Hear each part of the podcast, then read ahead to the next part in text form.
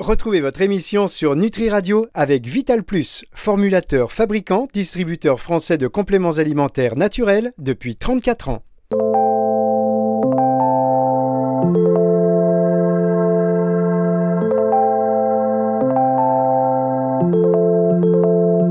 Planète Vanessa. Vanessa Demouy sur Nutri Radio. Bonjour Vanessa. Mais bonjour. Ah ouais, nouveau générique, c'est la surprise. Petit cadeau. Ah, mais oui, je vois ça, je me dis, mais qu'est-ce que c'est Eh oui. En revanche, je m'entends énormément en écho. hein. C'est vrai Alors attends, moi je vous entends bien. Est-ce que euh, l'écho il peut se résoudre? Quand c'est comme ça, je fais rien techniquement et j'attends que ça passe en espérant qu'il qu'il produise euh, quelque Bon, bah. chose de magique. Toujours de l'écho? Ah ouais, je, je- je m'entends en, en écho et en décalé surtout, c'est très particulier. Bien, alors ce qu'on va faire, regardez, euh, Vanessa, on va euh, réinitialiser tout ça. Et en attendant, je vais dire bonjour, je vais dire bonjour à Ludivine, euh, à Ludivine Kazili qui est votre invitée aujourd'hui. Bonjour Ludivine. Bonjour. Comment Bonjour Vanessa. Comment Alors Vanessa, là j'ai- tout réinitialisé, donc là Vanessa a priori vous entend plus. Euh, Il y a que Bon. voilà, et elle va revenir dans un instant. On a réinitialisé, j'espère que ça va mieux marcher. Et donc Je suis là. Vanessa, est-ce que ça va mieux au niveau de la connexion? Ah, ça va mieux, je Ah. n'ai plus cet écho. Ouf, ah bah voilà, c'est des conditions du direct. euh, on a failli perdre Vanessa, Vanessa qui est revenue. C'est la connexion, mais ça m'étonne pas. En fait, je vais vous dire quelque chose. Ça ne m'étonne pas parce que la connexion est hypersensible et c'est normal. Car aujourd'hui, Ah, oh, oui. quel enchaînement. Ouais, j'ai fait exprès de tout bousiller, de tout saboter pour faire cet enchaînement que je prépare depuis une semaine. Donc, euh, nous sommes avec deux hypersensibles quelque part. Ludivine Kazili, qui est euh, votre invitée, qui est thérapeute et mentor pour femmes atypiques. Et donc, Vanessa m'a dit, euh, bah voilà, moi j'aimerais bien qu'on invite euh, dans mon émission euh, Ludivine, que je suis et que j'adore. Donc, je vous laisse toutes les deux. Euh, nous, euh, je me mets à la place des auditeurs, je m'assieds, je vous écoute. Bonjour Ludivine, ça va? Bonjour Vanessa, ça va et toi? Oui, très très bien. Alors pour, euh, pour nos auditeurs qui ne te connaissent peut-être pas encore, est-ce que tu pourrais te présenter? Parce que moi je te connais. Oui, bien sûr, avec plaisir. Donc je suis euh, je suis je suis thérapeute, je suis coach, euh, je suis auteur. Bah, je suis hypersensible aussi et au potentiel. Donc la- la- les atypies depuis depuis quelques années qui ont été reconnues chez moi. Et j'accompagne donc essentiellement les femmes, euh, les femmes atypiques, donc euh, qui sont hypersensibles, qui sont au potentiel ou qui sont en train de le de le découvrir, qui sont en train de toucher du doigt ces atypies par euh, par plusieurs circonstances, par leurs enfants ou par elles-mêmes, ça dépend. Hmm. Bon, et d'ailleurs, on va tout de suite euh, se, se bazarder cette question parce que c'est revenu plusieurs fois. Pourquoi s'être concentré sur les femmes? Ah, bah, pour plusieurs Rassure, raisons. rassure ces messieurs, tu les aimes. Mais bien sûr que j'aime beaucoup ces messieurs. Euh, j'aime beaucoup ces messieurs, mais euh, bah, déjà je suis une femme, donc bah ça, ça me donne une, une, une facilité par rapport aux femmes. Ça c'est la première des raisons. La deuxième des raisons, c'est qu'en fait euh, souvent les femmes ont plus de facilité à venir dans le développement personnel que les hommes. Mais euh, évidemment que les hommes sont aussi concernés par les atypies et évidemment que j'aime les hommes et évidemment que j'en reçois aussi. Voilà. Moi, je c'est bien de le préciser. hein, ouais, moi, je croyais que c'était parce que juste il n'y avait pas d'hommes au potentiel, hein, ce qui paraissait logique, mais bon. bien sûr qu'il y en a. Mais bien sûr qu'il y en a.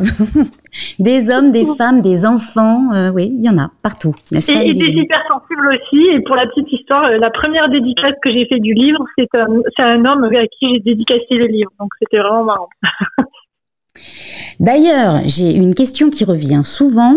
Est-ce que euh, l'hypersensibilité est, est- est toujours accompagnée de haut potentiel ou est-ce que les deux peuvent, être, peuvent exister euh, l'un sans l'autre? Ça peut être, ça peut être l'un sans l'autre. Hein. C'est pas forcément associé.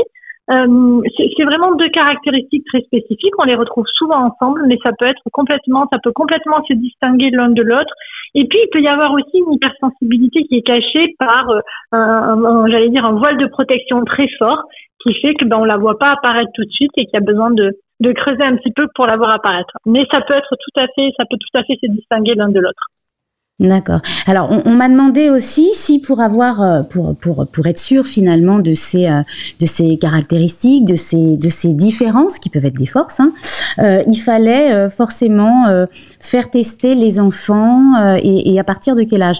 Mais c'est pas systématique à partir du moment où où où il y a, il y a rien qui, qui, qui pourrait, qui pourrait nous faire dire que, que l'enfant est peut-être hypersensible ou au potentiel, non? Non, alors de toute façon, l'hypersensibilité, on la teste pas euh, chez l'enfant parce que parce qu'il n'y a pas de test d'une part et que c'est c'est pas ça relève pas d'un diagnostic, hein, c'est une particularité, c'est comme d'avoir les yeux bleus ou marrons. D'autre part, les enfants jeunes sont tous hypersensibles, hein, puisqu'un enfant euh, avant 6 ans, même encore un peu après, ça dépend des enfants, tout ça, ça dépend toujours des enfants. Euh, bah, pas caler encore, j'allais dire, ses émotions, donc c'est normal qu'il soit pris dans des, tempêtes émotionnelles, son cerveau est en plein développement, donc tout ça c'est normal. Et le test, euh, bah, le test, c'est quand il y a une situation de souffrance, mais, mais s'il n'y a pas de situation de souffrance et s'il n'y a pas de questionnement, c'est pas la peine de faire tester les enfants, sauf si vraiment il y a une question particulière qui se pose. Mais sinon, les tests à outrance, ça n'a pas vraiment d'intérêt, à mon sens. non, bah, je, je, suis bien d'accord. Je suis tellement d'accord, tu le sais. Euh, il y a une autre question qui revient sur le QI, donc ce fameux QI euh, pour euh, pour les HP. Est-ce que le QI euh, est-ce que pour euh, pour identifier le, haut potentiel, est-ce qu'on est obligé de passer par le QI Il me semble que oui, c'est ça le haut potentiel. Alors, il y a deux tests différents en fait, hein, c'est ça. Tu as, la douance et puis tu as le, euh, le on est obligé de rien. Le, le, la. Ouais, c'est ça. Voilà, pour les adultes et le WISC pour les enfants. Donc, on est obligé de rien. Aujourd'hui, en France, le seul test qui est reconnu, c'est effectivement la WISC pour les adultes et le WISC pour les enfants. On a un autre test qui est en train de se développer et qui est reconnu dans 21 pays, mais pas encore en France, qui est donc le test de douance. Euh, le QI, le, le, c'est un test qui va effectivement repérer le QI par l'intermédiaire d'un nombre, en fait, par le principe d'un écart type entre une population qui est pas HP et une population qui est HP. Donc c'est un test de, qui regroupe des questions euh, type QCM, pour le dire de manière caricaturale, sur le mhm. français, les maths, des questions d'ordre de culture générale, des questions euh, même assez improbables parfois sur des suites logiques, euh, voilà, des trucs comme ça. Euh, ça va correspondre à une partie de la population, puis il y en a une partie à qui ça correspondra moins parce que c'est un test qui peut être très stressant à passer. Mais c'est ça qui est très particulier, c'est faire faire des tests à ces personnes qui, qui en, en euh, faut savoir que pour le HP et l'hypersensible, tout ce qui est test, ça provoque euh, un pic de stress énorme et ça peut, ça peut pas fausser ça les, euh, les données? C'est souvent comme ça qu'on en arrive à ce qu'on appelle des profils hétérogènes chez les adultes, parce que un profil de d'HP qui est hypersensible peut être euh, stressé par euh, euh, par son hypersensibilité, donc par la lumière, par le, rapport avec le thérapeute, par les bruits de la pièce, par le fait de passer le, le test puisque c'est des, des, des, profils qui stressent beaucoup. Euh, et donc effectivement, ça va jouer sur le sur le test. Il s'avère qu'aujourd'hui, c'est le seul test qui est reconnu euh, et qui demande un accompagnement bien bien fait pour dire bon bah effectivement, on n'arrive pas à 130 pour pour ton résultat, mais euh, on prend en compte aussi le fait que tu étais stressé, que l'hypersensibilité a joué. Donc, ça, ça, ne dit pas que tu es pas HP, ça dit juste que bah, euh, sur certains items, c'est plus bas que sur d'autres items parce que le stress, parce que plein de choses qui jouent au moment de la passation. Donc oui, ça peut être faussé, tout à fait. D'accord. Et là, c'est pas c'est pas là, surtout pour les enfants, justement, que toute cette euh, hyperesthésie peut être intéressante à, capter pour pour aider les enfants dans leur scolarité plus que plus que que, le test en fait. Alors. Encore une fois, ça, dépend vraiment des parents. Moi, je pense que de toute façon, euh, un enfant euh, qui, qui, éprouve des émotions, qui éprouve ses hyperesthésies, qui éprouve tout ça, c'est normal en fait. Et je pense que ce qu'il y a d'intéressant, c'est d'expliquer à l'enfant ce qui se passe, d'expliquer comment il fonctionne, comment ça se joue, parce que les enfants sont à même de comprendre. On croit qu'ils comprennent pas, mais en fait, ils comprennent tous les enfants. Euh, et on peut leur expliquer aussi plusieurs fois. Et s'il y a des choses qu'ils n'ont pas compris la première fois, ils les comprendront les fois d'après. Et c'est ça qui est super intéressant.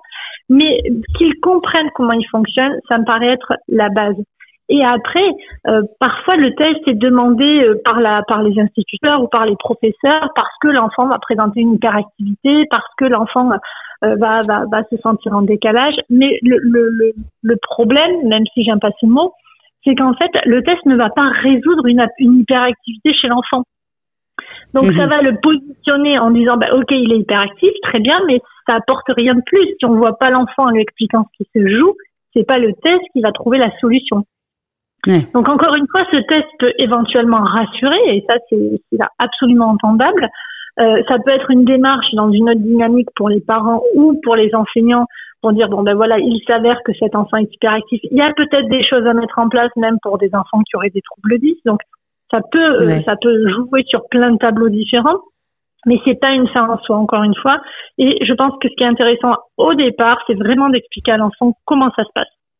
Et surtout, si on lui fait passer le test, parce que ça, moi, je le vois tous les jours en consulte, si on fait passer un test à un enfant, lui expliquer quel test on lui fait passer et pourquoi, on lui fait passer. Mmh. Qu'est-ce qu'on cherche à savoir avec ce test? Moi, mmh, le fameux pourquoi des, des, des, hypersensibles et des HP. Donner du sens. Parce que les enfants, sinon, ils savent, ils savent pas, en fait. Et moi, ils arrivent en me disant, bah, j'ai passé un test, et quand je leur demande, est-ce que tu sais pourquoi, ils ne savent pas?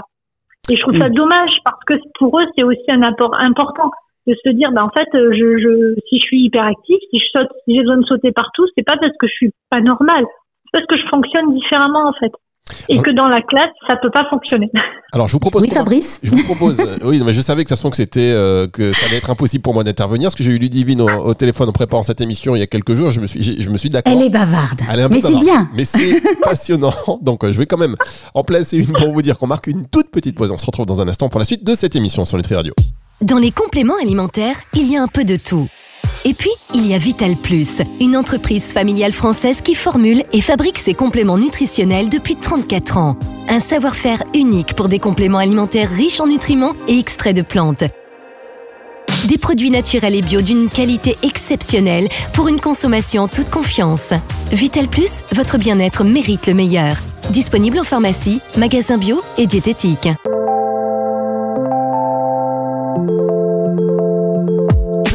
Vanessa. Vanessa Demouy sur Nutri Radio. Vanessa Demouy sur Nutri Radio pour Planète Vanessa et sur euh, la Planète Vanessa aujourd'hui atterrit Ludivine Casili qui est euh, thérapeute, mentor pour femmes atypiques, autrice euh, également. Je vois que vous avez mis auteur mais vous êtes autrice aussi, euh, Ludivine. c'est moi qui dois aussi défendre, défendre tout cela. Hein. C'est ma mission aujourd'hui. Donc on parle d'hypersensibilité avec vous entre deux femmes donc hypersensibles et vous l'avez.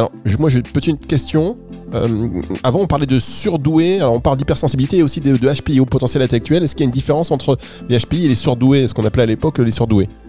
En fait, moi, j'ai 19 ans, quoi. J'ai une quinzaine d'années euh, de, de, tests différents sur les enfants. C'est-à-dire qu'à l'époque de mon fils, on parlait de HPI et de HPE, haut potentiel intellectuel et, et haut potentiel émotionnel. Et aujourd'hui, euh, on, on, a, on, a, simplifié. C'est HP pour haut potentiel et euh, hypersensibilité pour anciennement haut potentiel euh, émotionnel. Mais euh, non, c'est ça. Hein, je me suis pas trompée, Ludivine. Alors, sur l'hypersensibilité, non, le haut potentiel émotionnel, c'est en fait la partie euh, de, de quand on est capable de ressentir et d'exprimer ses émotions et de les repérer chez quelqu'un d'autre et de les décrire aussi précisément. Ça, c'est le mhm. potentiel émotionnel.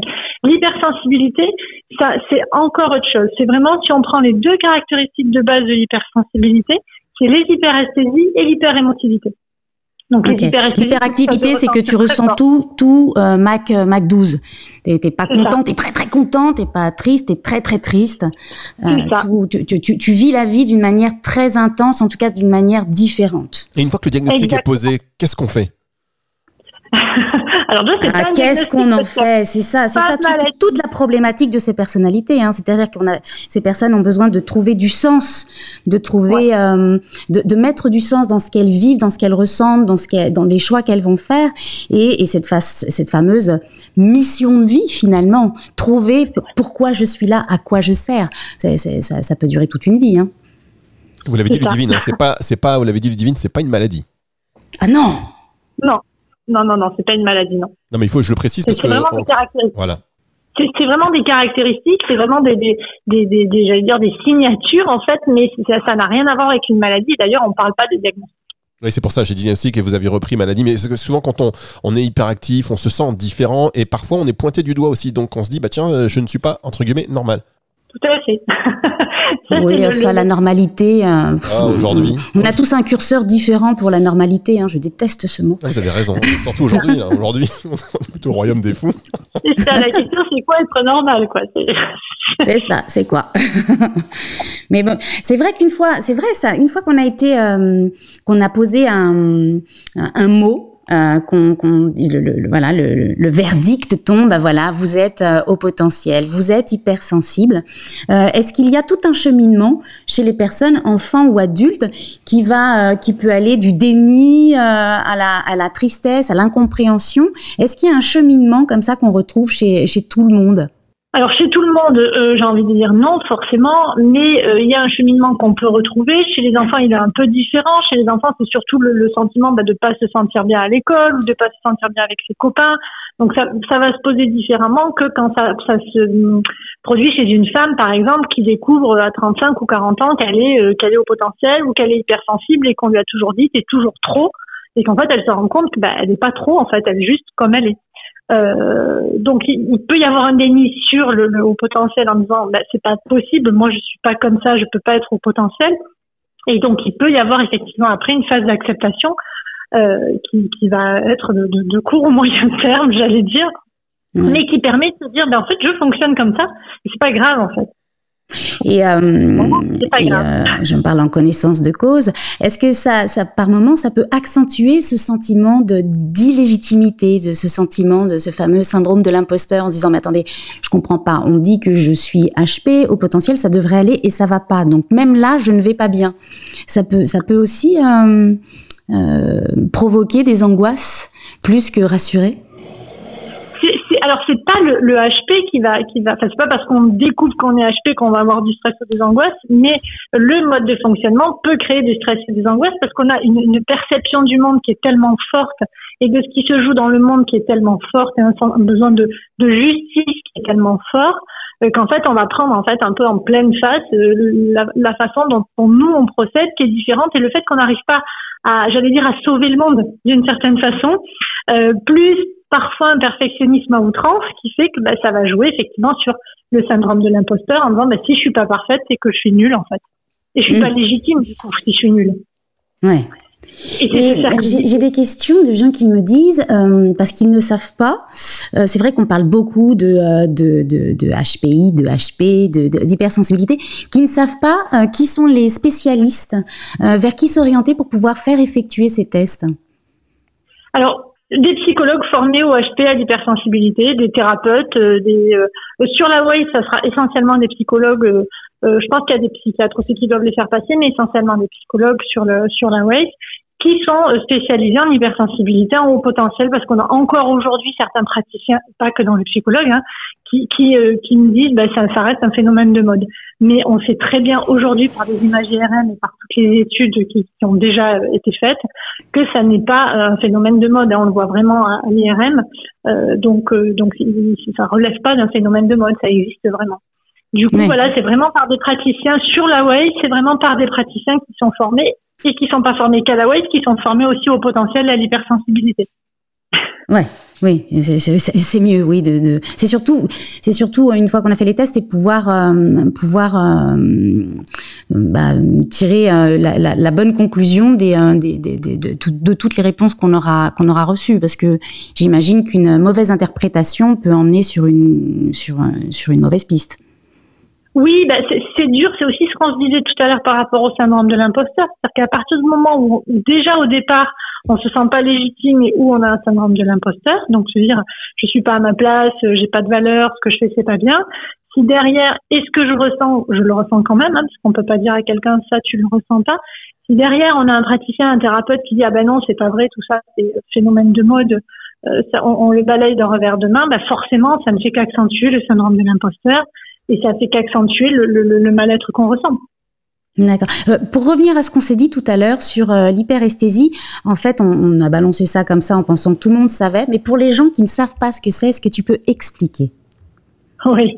Alors les hyperesthésies, c'est vraiment, j'allais dire, le, le démarrage de, quand on se rend compte qu'on est hypersensible. Les hyperesthésies, c'est le fait de ressentir tout euh, puissance puissance 1000, comme si on avait un variateur sur sur nos sens, puisqu'on ressent la vie, la vie arrive à nous par les sens. Euh, donc euh, l'ouïe, l'odorat, euh, le goût, la kinesthésie. quand je parle de kinesthésie, c'est par exemple les vêtements sur la peau. La vie arrive mhm. à nous comme ça. Quand on est hypersensible, en fait, eh bien, on a certains de nos sens, ou tous pour pour certaines personnes, qui mhm. euh, sont très très fortes. Donc des étiquettes euh, pour les enfants, on va souvent le retrouver avec les vêtements, des étiquettes qui démangent, mais chez les adultes aussi, euh, les, les, certains vêtements qu'ils ne peuvent pas porter ou des hyperactivités alimentaires, c'est-à-dire des certains fruits qu'on ne peut pas toucher, des aliments, de pas manger certains aliments, ou les bruits, les petits bruits qui dérangent, des bruits que personne n'entend et qu'un hypersensible va entendre. Ça va être ça des hyperesthésies. Et c'est très fatigant en fait parce que des mouvements de sens, il y en a toute la journée, tout le temps. Oui, oui, oui. Alors, est-ce que, euh, moi, je pourrais vous demander, est-ce que euh, cette hyperesthésie et cette hypersensibilité, elle peut avoir aussi des conséquences physiques? Euh, Un enfant qui ressent ça, est-ce qu'il peut y avoir derrière physiquement des, des, des, bah, des conséquences comme des pathologies hein, qui se déclenchent ou qui sont liées à ça et qu'on associe à des pathologies mais qui n'en sont pas en fait? Alors, j'ai pas pris vraiment la question. Si, par exemple, ouais. je vous demandais, par exemple, est-ce qu'on ressent cette hypersensibilité, voilà, on, cette hyperesthésie. Est-ce qu'il peut y avoir des conséquences euh, sur le physique, sur votre organisme, qui donc entraînent quelque chose qui peut ressembler à une pathologie, mais qui est lié en fait à cette hypersensibilité? Comme, comme l'urinésie, par exemple, vous savez, avoir envie d'uriner euh, tout le temps, on se dit mais qu'est-ce que c'est euh, Donc on prend des, enfin, alors sur sur l'énurésie par exemple, euh, ça demanderait d'en rediscuter parce que ça peut être lié à plein de choses. Donc on pourra pas le mettre forcément sur l'hypersensibilité, c'est multifactoriel, mais comme plein de choses sont multifactorielles. Mais de manière plus caricaturale, j'allais dire par exemple une étiquette sur la peau euh, des enfants qui sont gênés par les tissus, et eh ben ça va provoquer peut-être une, une, petite plaie au niveau de la peau. Ah oui donc. Euh, au bout d'un moment. Mais est-ce qu'on va mettre forcément tout sur l'hypersensibilité? Non, j'ai envie de dire c'est quand même assez multifactoriel. cest qu'on va pas déclencher euh, une pathologie à cause d'une hypersensibilité. Comme ça, de fait. Eh bien, écoutez, merci beaucoup. Euh, Vanessa, une dernière question peut-être euh, pour le Divine. Il faut déjà se, quitter, c'est passé très rapidement. oui, une question qui revient très très très souvent. Est-ce qu'on peut être heureux en étant hypersensible? Hmm. Évidemment qu'on peut être heureux hypersensible. Heureusement qu'on peut être heureux hypersensible. Oh, tu vas faire du bien à tellement de gens. Mais moi, je vous j'invite tous les gens qui sont hypersensibles à être heureux. Alors ça, ça fait un peu injonction et injonction stupide, mais mais euh, être hypersensible, c'est comme d'avoir les yeux bleus et quand on est au soleil, ben, on met des lunettes de soleil. Mais ça n'empêche pas de voir la vie, de voir le soleil. Et c'est aussi, j'allais dire, un super pouvoir parce que quand on ressent plus fort et quand on vit les choses plus fort, il y a aussi plein de choses positives à ça. Il faut aussi le prendre en compte. Il n'y pas que du négatif. Là, on pointe beaucoup le négatif, mais oui, il y a aussi du positif à ressentir plus fort parce qu'on comprend les, les gens mieux, on a une intuition qui est beaucoup plus affinée. Donc oui, c'est on est heureux en étant hypersensible. Et en tout cas, quand on voit votre Insta, donc les Gazi, on voit euh, rayonnante, souriante, rigolote, on se dit oui, on peut, on peut être heureux. Merci beaucoup, ah. Ludivine. Merci, Ludivine. Émission, Merci Vanessa. Émission à retrouver en podcast à la fin de la semaine sur nutriradio.fr dans la partie média podcast et sur toutes les plateformes de streaming audio. On se retrouve la semaine prochaine, Vanessa, on va parler de chocolat. Mais avec grand plaisir. Retour de la musique tout de suite sur Nutri Radio.